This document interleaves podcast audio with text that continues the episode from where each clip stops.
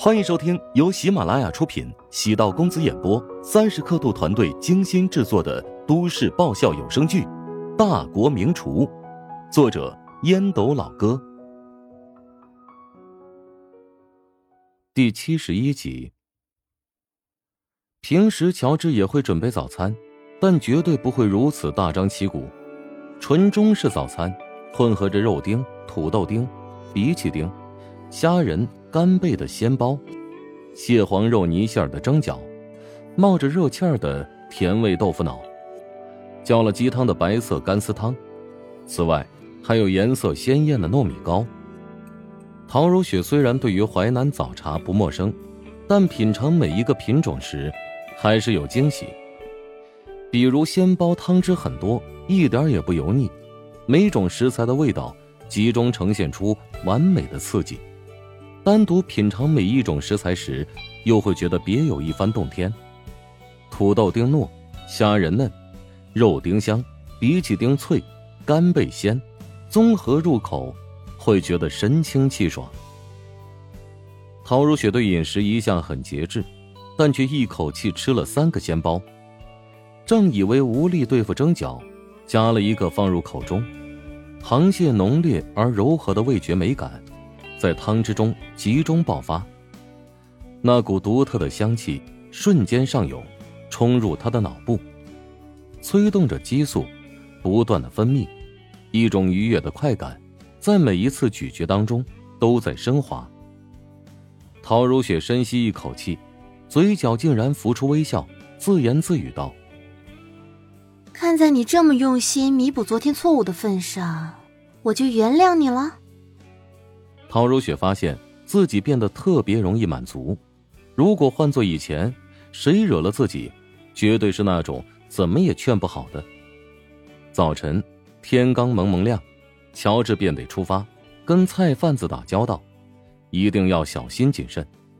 虽然他的厨艺不错，烹饪方法很精妙，而且还有一些御厨秘诀，但食材是否新鲜？决定了美食是否能够打动人的基础。菜贩子们已经习惯乔治的挑剔，因为他给的价钱公道，而且当天菜当日结算，从来不拖欠，所以会将最好的货拿出来给他挑选。乔治选菜有个特点，他不挑那些特别贵的食材，而是会在普通的菜类找出最精华的部分，比如挑选南瓜。要从颜色、味道、手感、瓜瓤、外皮等诸多方面考虑。从外皮颜色上来说，金黄色的南瓜颜色越深黄，条纹越清楚粗重，越成熟；绿色的南瓜绿的发黑，是成熟南瓜。南瓜熟后有一种清香气味，而没有成熟的嫩瓜有一种菜瓜的味道。用手试试。老南瓜外皮比较坚硬紧实，如果南瓜皮一掐就破，就证明成熟度不够。还有一个小技巧，用手掐一下南瓜上的那一小段茎，如果感觉非常硬，那就证明南瓜采摘的时机比较合适。邓阿姨，这些南瓜我都要了，但是价格还得便宜点，零头抹掉。乔治现在每天的流水都在二十多万以上。现在腰包也算很鼓了。哎呀，没见过你这么会还价的年轻人。菜贩邓阿姨觉得这个年轻人嘴巴甜，每天供应的菜量还是挺大的，也就没有斤斤计较。等乔治离开，隔壁批发铺的曹阿姨阴阳怪气的说道：“哟，咱们做邻居这么多年，没见你这么大方过。”嗨，要是你有这么年轻好看的客户啊，也会愿意忍痛让价的。他开的是什么饭馆呢？每天要的货量不少啊。开的一家食堂。邓阿姨可不会将乔治真正的底细和盘托出，否则曹阿姨亲自上门挖墙脚怎么办？那肯定是超级好的企业食堂了，选材这么讲究。比起星级大酒店还要苛刻和挑剔。曹阿姨语气中多了些许不屑。食堂处于餐饮业最低端的位置，这毕竟是绝大部分人的固定思维。邓阿姨没有再搭理曹阿姨。小乔这个小伙子是闷声发大财呀！她丈夫可是暗中调查过，食堂每天都排了长队等待用餐，每天送过去的食材，当天只要用完就关门谢客。即使五星级酒店，谁家冰库里不储存着大量的食材储备？但这家食堂却是做到了每天进多少货都能全部卖完。她丈夫暗自算了一笔账。那家食堂一天的利润，抵得上自家批发铺至少半年的利润。邓阿姨是个精明人呢，哪会因为乔治长得阳光，每天给他优惠一点？他是看中了乔治，是潜力不可测的大客户，现在故意给点甜头，好做长期合作的准备。乔治在医院见到陶南方，虽然陶南方现在的身体已经基本康复。但医生还是建议他留院观察。陶南方吃完乔治给自己精心准备的美食，抬头看了他一眼。女婿跟女儿不一样啊，关系总是隔着一层纱。别看乔治对自己这么体贴，每周至少到医院跑三四趟，但陶南方并不觉得乔治有多亲。但是无论乔治是真心如此，还是故意演出来给自己看的。就冲着自己住院这段时间，他能坚持如此，陶南方对当初给大女儿定下的婚姻便不后悔。陶南方经过这次手术，价值观已经改变很多，对于细枝末节不会太较真儿。他对乔治有考验，慢慢到了一种期待。怀香集团接下来的四五年时间，要面临着大刀阔斧的改革。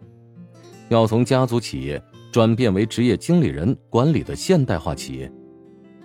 大女儿陶如雪会在他的培养下，慢慢接过继承人的班子，但是，陶如雪对餐饮一窍不通，而乔治，则可以给他不错的辅助。乔治现在网红食堂做得越来越好，陶南方对他有所期待，同时也有所警惕，不过。他倒也不担心乔治会失去掌控。环香集团的员工七七八八加起来数万人，他都能管理得好。乔治最大的优点在于，他是一个特别孝顺的人，从他对父亲的态度就能看出来。一般像他这样的人，即使外表看上去特别坚硬带刺，但是内心是柔软的。明天开始，你就不用过来专门给我做一顿食疗餐了。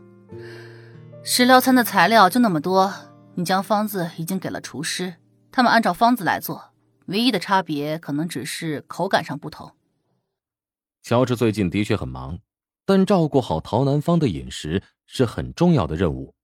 笑着说道：“我能抽出时间过来。”男人还是要将工作重心多放在事业上。虽然你现在创业起步顺利，但还是得脚踏实地呀。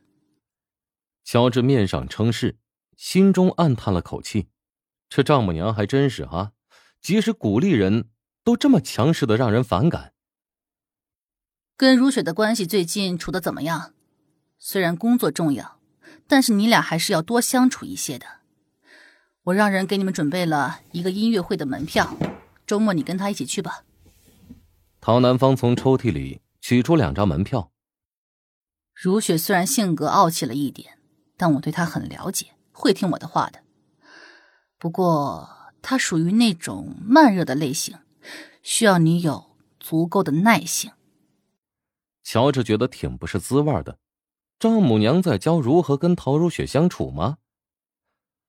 等乔治离开之后，陶南方走到院子外散步。记得刚来的时候，每天能听到树上的蝉鸣，不知名昆虫的奏唱也销声匿迹。一切显得寂寥许多。陶南方不知为何，想起许久没有露面的丈夫，他除了隔三差五的邮寄点东西过来，似乎从人间蒸发了。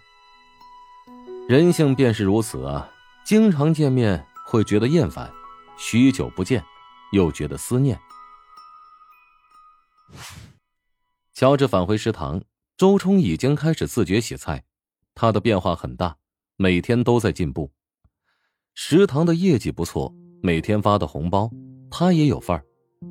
换做以前，周冲肯定不稀罕这点分红，但他现在身无分文呢，银行卡被冻结，没发工资之前，都得靠这些钱来维持生活。